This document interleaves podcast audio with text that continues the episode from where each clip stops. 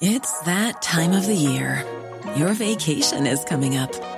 You can already hear the beach waves, feel the warm breeze, relax, and think about work. You really, really want it all to work out while you're away. Monday.com gives you and the team that peace of mind. When all work is on one platform and everyone's in sync, things just flow wherever you are. Tap the banner to go to Monday.com.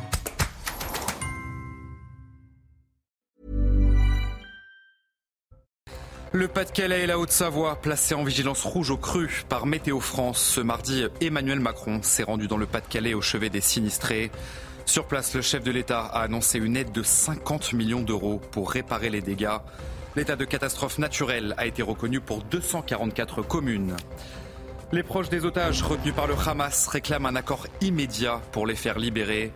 Ils ont entamé une marche de cinq jours depuis Tel Aviv en direction du bureau de Benjamin Netanyahou à Jérusalem. Et sur le terrain, les combats s'intensifient. Tsal mène des opérations très importantes dans le nord de la bande de Gaza. Des images du massacre commis par le Hamas le 7 octobre ont été projetées ce mardi à l'Assemblée nationale. Un film d'une quarantaine de minutes réalisé à partir d'images prises par les assaillants, par les victimes ou encore par des secouristes. Les députés sont sortis extrêmement choqués de ce visionnage. Et puis le Sénat a adopté une version durcie du projet de loi sur l'immigration, mais les républicains veulent aller plus loin et durcir à nouveau le texte à l'Assemblée nationale. C'est ce qu'a annoncé ce mardi le chef de file du parti Olivier Marlex. Le projet de loi sur l'immigration sera examiné à partir du 11 décembre dans l'hémicycle de l'Assemblée.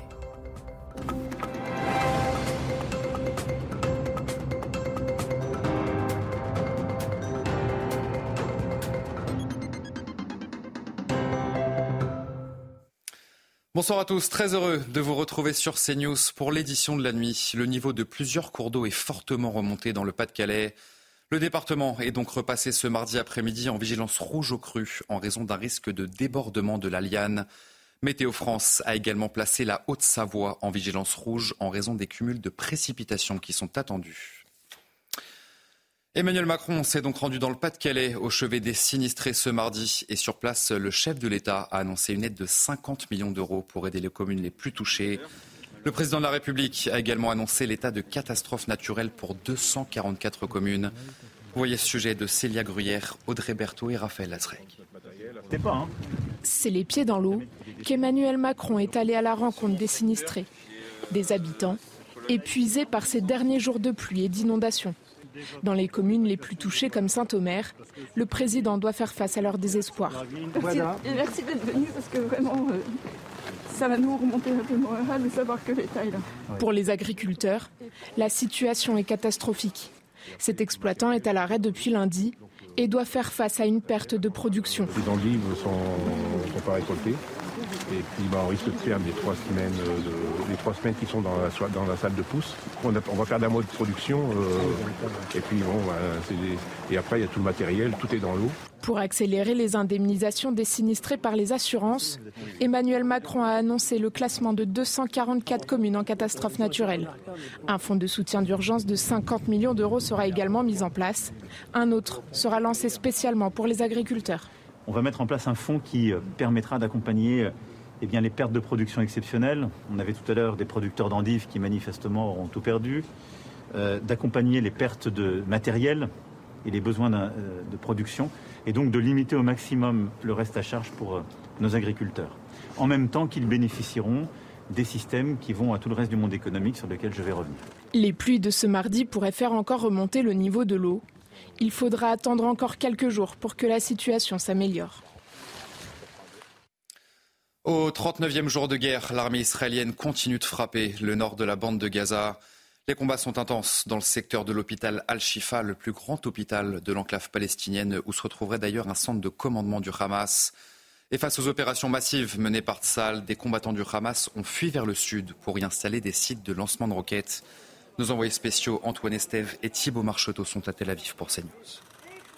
Effectivement, l'armée israélienne mène de très grosses opérations dans le nord de la bande de Gaza contre ces tunnels ou encore euh, ces dépôts de munitions du Hamas. Mais beaucoup d'hommes, beaucoup de combattants terroristes ont pu fuir vers le sud de la bande de Gaza. Et d'après nos informations, ils continueraient sur place à monter des sites de lancement euh, de roquettes. Et d'ailleurs, eh bien, on continue à avoir de très nombreux tirs de roquettes tous les jours, notamment ce mardi sur la ville de Tel Aviv où trois personnes ont été blessées. Un homme de 29 ans est dans un état grave ou encore sur les villes d'Ashdod ou d'Ashkelon qui sont les cibles tous les jours de tirs de roquettes très importants, ce qui prouve que le Hamas a encore des forces à l'intérieur de la bande de Gaza pour lutter contre l'armée israélienne au sol, mais aussi contre l'armée israélienne en dehors euh, des frontières de la bande de Gaza. Des proches d'otages détenus par le Hamas ont entamé une marche de cinq jours. Ils sont partis ce mardi de Tel Aviv, direction Jérusalem. Et le bureau du Premier ministre israélien Benjamin Netanyahou, cette marche de 63 kilomètres dans le but d'exiger la libération immédiate de tous les otages retenus dans la bande de Gaza. Et puis l'armée israélienne accuse le mouvement terroriste palestinien de dissimuler, de se dissimuler dans des écoles et des hôpitaux. Les civils font donc figure de bouclier humain pour les combattants du Hamas et dans une vidéo, eh bien Tsal donne des preuves de la présence des terroristes et surtout des otages dans les sous-sols d'un hôpital du nord de la bande de Gaza, le récit d'Yal Benamou. Ce tunnel est dissimulé pour que personne ne puisse le trouver. Dans cette vidéo diffusée par l'armée israélienne, son porte-parole affirme que ce tunnel mène au sous-sol de l'hôpital pédiatrique Al-Rantissi. Première découverte, dans cette pièce décorée pour les enfants se trouve une infrastructure du Hamas, des vestes explosives, des grenades ou bien des fusils d'assaut. Toujours dans cet hôpital, Tsahal a montré une moto présentant des impacts de balles. L'engin pourrait avoir servi à ramener des otages israéliens vers la bande de Gaza le 7 octobre. D'autres éléments poussent Daniel Agari à penser que des otages ont été retenus récemment dans ces sous-sols. Voici des habits de femme et un bout de corde au niveau des jambes. Il y a aussi un biberon ou bien des couches. 17 enfants de 10 ans ou moins se trouvent parmi les otages. Ces rideaux pourraient aussi avoir été utilisés à des fins de communication. Il y a des rideaux sans rien derrière, juste un mur. Il n'y a aucune raison de mettre un rideau ici, à moins de vouloir filmer des otages. Une enquête est en cours, mais l'armée israélienne affirme disposer de renseignements qui confirment que des otages étaient détenus ici. Des images du massacre commis par le Hamas le 7 octobre ont été projetées ce mardi à l'Assemblée nationale. Un film d'une quarantaine de minutes réalisé à partir d'images prises par les assaillants, par les victimes ou encore par les secouristes. Les députés sont sortis extrêmement choqués de ce visionnage. Thomas Bonnet et Antoine Durand à l'Assemblée. Nous avons vu des députés particulièrement émus à la sortie de cette projection de 43 minutes d'images, des images d'horreur compilées par les autorités israéliennes et qui ont donc été projetées ici à l'Assemblée nationale. Initiative de Mathieu Lefebvre, le président Renaissance du groupe d'amitié France-Israël, qui a donc convié les 120 membres de ce groupe d'amitié à cette projection, mais aussi d'autres députés tels que le député de la France Insoumise, David Guiraud, qui en fin de semaine dernière avait tenu des propos visant à minimiser les horreurs commises par le Hamas le 7 octobre. Je vous propose de les écouter. J'ai donné l'impression de traiter tout cela avec légèreté. Donc je me suis venu m'assurer que je ne referai pas cette erreur. Je suis, vous le savez, dans cette Assemblée, l'un des plus féroces critiques de l'État israélien, l'un des plus farouches défenseurs euh, du droit des Palestiniens à vivre libre et digne, dans ce combat-là, ça fait plusieurs semaines que je vois des images très difficiles du nettoyage ethnique à Gaza. Mais euh, malgré la peine, la douleur qui me secoue euh, tous les jours, je crois que j'oublierai jamais de respecter tous les morts. C'est une atteinte euh, à l'humanité tout entière qui est la nôtre, qu'on a vu dans cette, dans cette salle de projection. Je pense que c'était un moment euh, très difficile mais très nécessaire face euh, à tous les relativismes et face à tous les risques euh. Beaucoup des députés que nous avons rencontrés nous faisaient part de la nécessité de regarder ces images pour justement se rendre compte des atrocités commises par l'organisation terroriste du Hamas. Mais cette projection était loin de faire l'unanimité. Ce mardi, tout au long de la journée, des élus, notamment de gauche, nous ont également fait part de leur désapprobation concernant cette initiative. Des ambassadeurs du Moyen-Orient s'inquiètent de la position de la France dans le conflit. Selon ces ambassadeurs, Emmanuel Macron défend Israël et cela constitue une incompréhension et surtout une rupture avec la position de la France dans le conflit israélo-palestinien. Les explications très concrètes de Florian Tardif du service politique. Depuis les attaques du 7 octobre dernier, Emmanuel Macron cherche à incarner une position d'équilibre concernant la situation au Proche-Orient, position historique euh, de la France, sauf qu'au Moyen-Orient, on estime, compte tenu des propos qui ont pu être tenus euh, ces euh, dernières semaines par le président de la République, que notre position est dorénavant davantage une position pro israélienne, et cela malgré les tentatives nombreuses, il faut le dire, du président de la République pour modérer euh, ses paroles. C'est ce qui a motivé l'écriture de cette note de diplomate français adressée au Quai d'Orsay, mais également à l'Élysée. Révélation euh, du Figaro que nous sommes en mesure de vous confirmer. Euh, dans cette lettre, les diplomates critiquent les récentes prises de position du chef de l'État sur le conflit israélo-palestinien, donc, et ils s'inquiètent notamment de la perte de crédibilité et d'influence de la France sur place et la mauvaise image que l'on peut entretenir, que l'on le veuille ou non, dans certains pays arabes. C'est un faux procès, m'explique-t-on dans l'entourage du président de la République, euh, qui pointe notamment le fait que lorsque Emmanuel Macron euh, s'est rendu euh, sur place, c'est le seul président au monde à avoir discuté avec l'ensemble des parties prenantes, les autorités israéliennes, mais également les autorités palestiniennes et les autorités arabes des deux pays transfrontaliers que sont la Jordanie et l'Égypte. Trouver l'équilibre, vous l'avez compris, lorsque l'on n'est pas funambule, n'est jamais chose aisée. Et sachez que dans un communiqué, le Quai d'Orsay indique que le devoir de réserve et l'obligation de loyauté s'appliquent aux diplomates comme à tous les fonctionnaires. L'ancien Premier ministre Dominique de Villepin était sur notre antenne ce mardi. Il s'est exprimé sur l'offensive massive menée par Tsal dans le nord de la bande de Gaza. Il faut selon lui faire preuve de discernement et ne pas bombarder Gaza comme le fait l'armée israélienne. Je vous propose donc de l'écouter. Si vous vous fixez comme objectif le fait de détruire toutes les structures du Hamas, vous vous fixez un objectif réaliste et politique avec lequel la plupart des pays arabes de la région sont d'accord. L'objectif d'Israël aujourd'hui, c'est de détruire le Hamas? Non, non l'objectif, ah, c'est d'éradiquer le Hamas sans limitation et, Alors, quelle limitation et sans prendre en compte la présence de très nombreuses populations Ça, c'est vous qui le rajoutez. Mais à partir du moment où les structures militaires et politiques du Hamas sont imbriquées dans la eh population civile, mais, vous faites comment que nous devons faire preuve de discernement. Nous, sommes, nous sommes en 2023, on ne fait pas la guerre comme en, en 1945. Pardonnez-moi de reposer la question. À partir du moment où les structures militaires et politiques du Hamas sont imbriquées dans la population civile de Gaza, vous faites comment? Eh bien, on s'y prend, non pas par des bombardements massifs, mais on s'y prend par des raids au sol, qui est une façon certes plus dangereuse pour une armée, mais qui évite de rentrer dans cette logique meurtrière. Pour répondre L'imam de la Grande Mosquée de Paris a remis en cause les actes antisémites recensés en France depuis le 7 octobre dernier. Un dérapage qui a suscité de nombreuses réactions politiques, mais également religieuses. Depuis la polémique, l'imam Abdelali Mamoun est revenu sur ses propos. Le sujet est signé Michael Dos Santos. Après avoir remis en question la multiplication des actes antisémites en France, l'imam Abdelali Mamoun a rétropédalé. Je m'excuse auprès de, téléspectateurs, de, toute la communauté juive de France, s'ils ont pu comprendre de ma part que j'ai remis en cause l'existence d'actes antisémites en France. J'ai demandé à avoir plus, plus de détails. J'ai demandé simplement des détails. Interrogé plus tôt dans la journée, l'imam de la Grande Mosquée de Paris avait demandé des éléments concrets. Où sont ces 1200 actes antisémites qu'il y a en France? Moi, j'aimerais bien qu'on les dévoile. J'aurais voulu qu'on dise telle synagogue a été profanée, tel cimetière a été profané, tel individu de confession juive a été agressé. Des propos immédiatement condamnés par Gérald Darmanin sur le réseau social X. Ce matin, des insinuations très choquantes ont été tenues par un invité sur RMC. Je les réprouve totalement.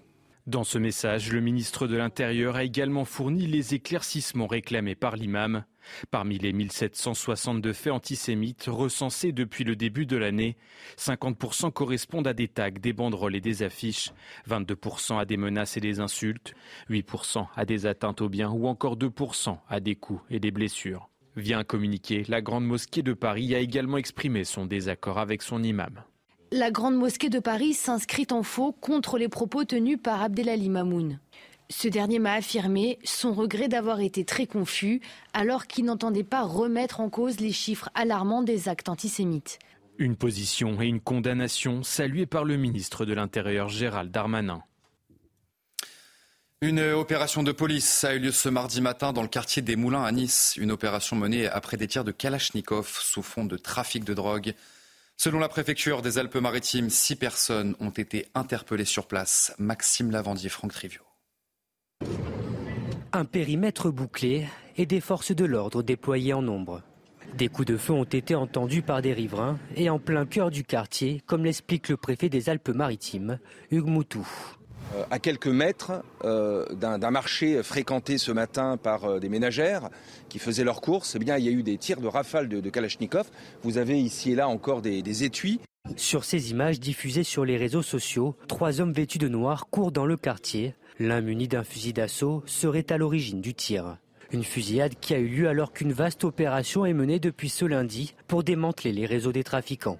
Les forces de l'ordre déjà sur place ont procédé à une interpellation rapide de six personnes. C'est une occupation permanente du terrain, mais on voit qu'en dépit de cette occupation, euh, ces bandes de voyous, euh, qui sont pour la plupart des, délinquants euh, d'origine étrangère, eh bien investissent les rues pour, pour faire régner leur loi. Des incidents qui se multiplient ces derniers mois dans un quartier gangréné par le trafic de drogue. Une enquête a été ouverte par le parquet de Nice. Dans le reste de l'actualité, le gouvernement étudie une prolongation de l'utilisation des tickets restaurants pour les courses alimentaires. Des titres restaurants qui pourront être utilisés au-delà du 31 décembre 2023 donc. Une déclaration ce mardi soir du ministre de l'économie Bruno Le Maire qu'on va écouter ensemble. Si l'inflation baisse fortement, et si nous sommes, je le redis, sortis de la crise inflationniste, néanmoins, l'augmentation euh, des prix alimentaires reste très pénalisante pour des millions de nos compatriotes. Donc je suis favorable à ce que nous prolongions au-delà du 31 décembre 2023 cette disposition permettant d'utiliser les tickets restaurants pour acheter des produits alimentaires. Le Sénat a adopté une version durcie du projet de loi sur l'immigration, mais les républicains veulent aller encore plus loin et durcir à nouveau le texte à l'Assemblée nationale. C'est en tout cas ce qu'a annoncé ce mardi le chef de file du parti, Olivier Marlex. Le projet de loi sur l'immigration sera examiné à partir du 11 décembre dans l'hémicycle de l'Assemblée. On va faire le point avec Élodie Huchard et Charles Baget au Sénat pour CNews. Le texte a donc été adopté euh, au Sénat, 210 voix pour et 115 voix contre. Une première étape pour Gérald Darmanin qui a su trouver euh, un compromis. Les sénateurs, la majorité ici composée notamment des républicains et des centristes, a modifié euh, le texte. Il n'y a plus d'article 3 pour les métiers en tension, mais un article 4 bis qui durcit les modalités, durcissement aussi du regroupement familial, suppression de l'aide médicale d'État. Alors certes, c'est un compromis ici au Sénat, mais ça ne va pas à tout le monde. Même les sénateurs qui représentent ici la majorité présidentielle nous expliquent qu'ils comptent sur l'Assemblée pour rétablir un certain nombre de dispositions. Maintenant, le calendrier pour Gérald Darmanin, ça va être pendant deux semaines de discuter, de négocier à la fois évidemment avec les députés, les républicains qui sont très divisés sur ce texte, mais aussi avec son aile gauche. Ensuite, il y aura le travail en commission. Gérald Darmanin a prévenu, il assistera à toute la durée de la commission et puis le travail évidemment en débat dans l'hémicycle. Normalement, celui-ci devrait se terminer le 22 décembre avant la trêve de Noël, mais le gouvernement se dit prêt à prolonger les débats si besoin. Autant ce compromis a été facilement trouvé au Sénat, autant ce sera beaucoup plus compliqué à l'Assemblée nationale. Allez voir, restez bien avec nous sur CNews dans quelques secondes, votre journal des sports. Et on ouvre ce journal des sports avec l'équipe de France de football et les éliminatoires pour l'Euro 2024. Les Bleus sont déjà qualifiés pour la compétition, mais veulent bien sûr défendre leur statut de tête de série. Ce samedi, les joueurs de Didier Deschamps affrontent Gibraltar et une victoire leur assurait la première place de leur groupe. Un match où l'on pourrait voir les débuts de Warren Zahir Emery. Le milieu de terrain de 17 ans enchaîne les records de précocité. Mais il n'a bien sûr pas dérogé à la règle du bizutage en équipe de France. Regardez. Au quartier, c'est la la moitié du au Tu connais notre adresse, on le son fort dans la caisse. L'amour préfère l'espèce.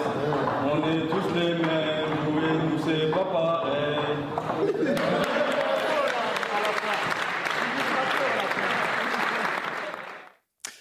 Et après les euh, petits nouveaux, place aux anciens. Antoine Griezmann s'apprête à disputer son 83e match d'affilée avec l'équipe de France ce samedi face à Gibraltar. En pleine bourse cette saison avec l'Atlético Madrid, le joueur de 32 ans brille mais reste néanmoins dans l'ombre des autres stars de l'équipe de France. Le sujet cette nuit, c'est signé Raphaël Redon. Regardez. J'adore le foot, gratter des ballons, euh, de faire des passes, arriver euh, dans la surface adverse. Je suis en pleine confiance, je, profite énormément d'être ici, euh, donc il faut continuer. À ce niveau, ce n'est plus seulement de la confiance, plutôt une évidence. Antoine Griezmann est redevenu à 32 ans un joueur total. Il joue dans des postes différents, il a besoin de, liberté, mais aujourd'hui il a une efficacité qui est très élevée et il participe à énormément de, de constructions qui amènent des, des buts aussi, il en marque.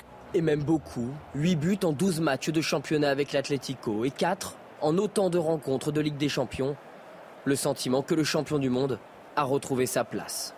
Eh, no tengo ninguna duda que cuando todos eh, por ahí no estaban tan de acuerdo con su regreso, yo estaba absolutamente convencido de que nació para jugar en el Atlético de Madrid.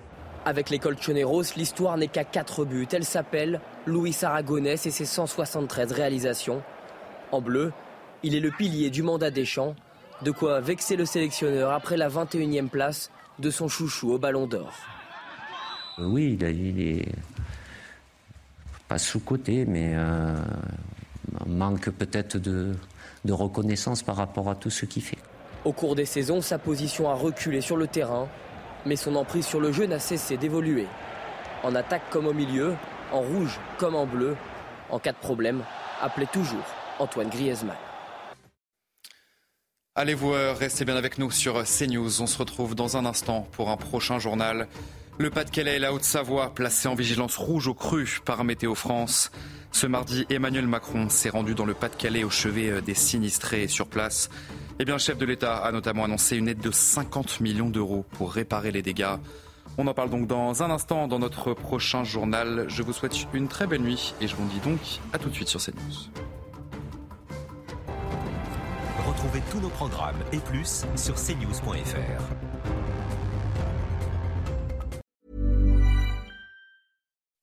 When you make decisions for your company, you look for the no-brainers. If you have a lot of mailing to do, stamps.com is the ultimate no-brainer. Use the stamps.com mobile app to mail everything you need to keep your business running with up to 89% off USPS and UPS. Make the same no-brainer decision as over 1 million other businesses with stamps.com. Use code program for a special offer. That's stamps.com, code program.